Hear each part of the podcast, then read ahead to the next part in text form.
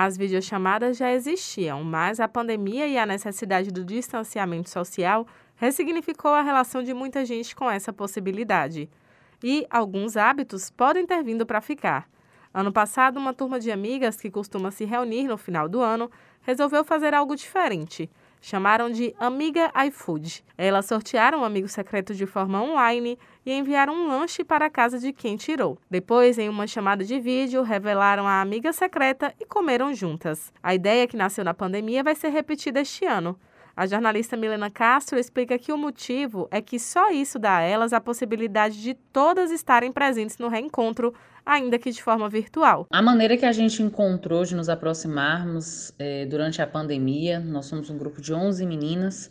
Né, foi através do amigo iFood, né? A gente troca comidas, a gente faz o amigo secreto, aquele tradicional, cada uma tira ali, revela o segredo só no dia que a pessoa recebe a comida e depois a gente faz o encontro virtual. Isso foi muito bom, né? A gente fez ano passado e agora a gente vai fazer novamente, sem contar que mesmo sem a pandemia, dificilmente a gente conseguiria, a gente conseguia, na verdade, reunir às 11, sempre faltava alguma.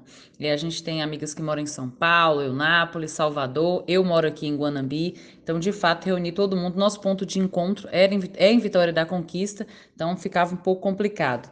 Então, mesmo virtualmente, é, a gente pode encontrar aí, foi a alternativa que a gente encontrou e veio para ficar, com certeza. Na casa da professora de inglês, Catarina Paixão, o hábito que nasceu da pandemia também vai seguir.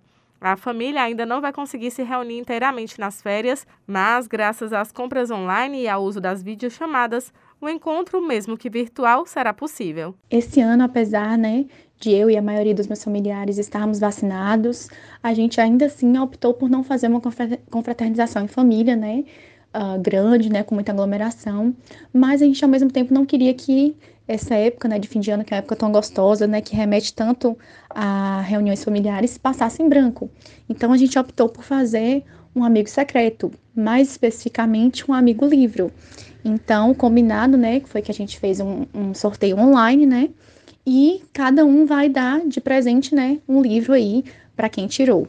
E a gente é, pensou que seria interessante se ninguém pedisse um livro específico, né? Que cada pessoa desse o livro que se sentisse à vontade, que achasse que tem a cara da outra pessoa, que achasse que outra pessoa poderia gostar.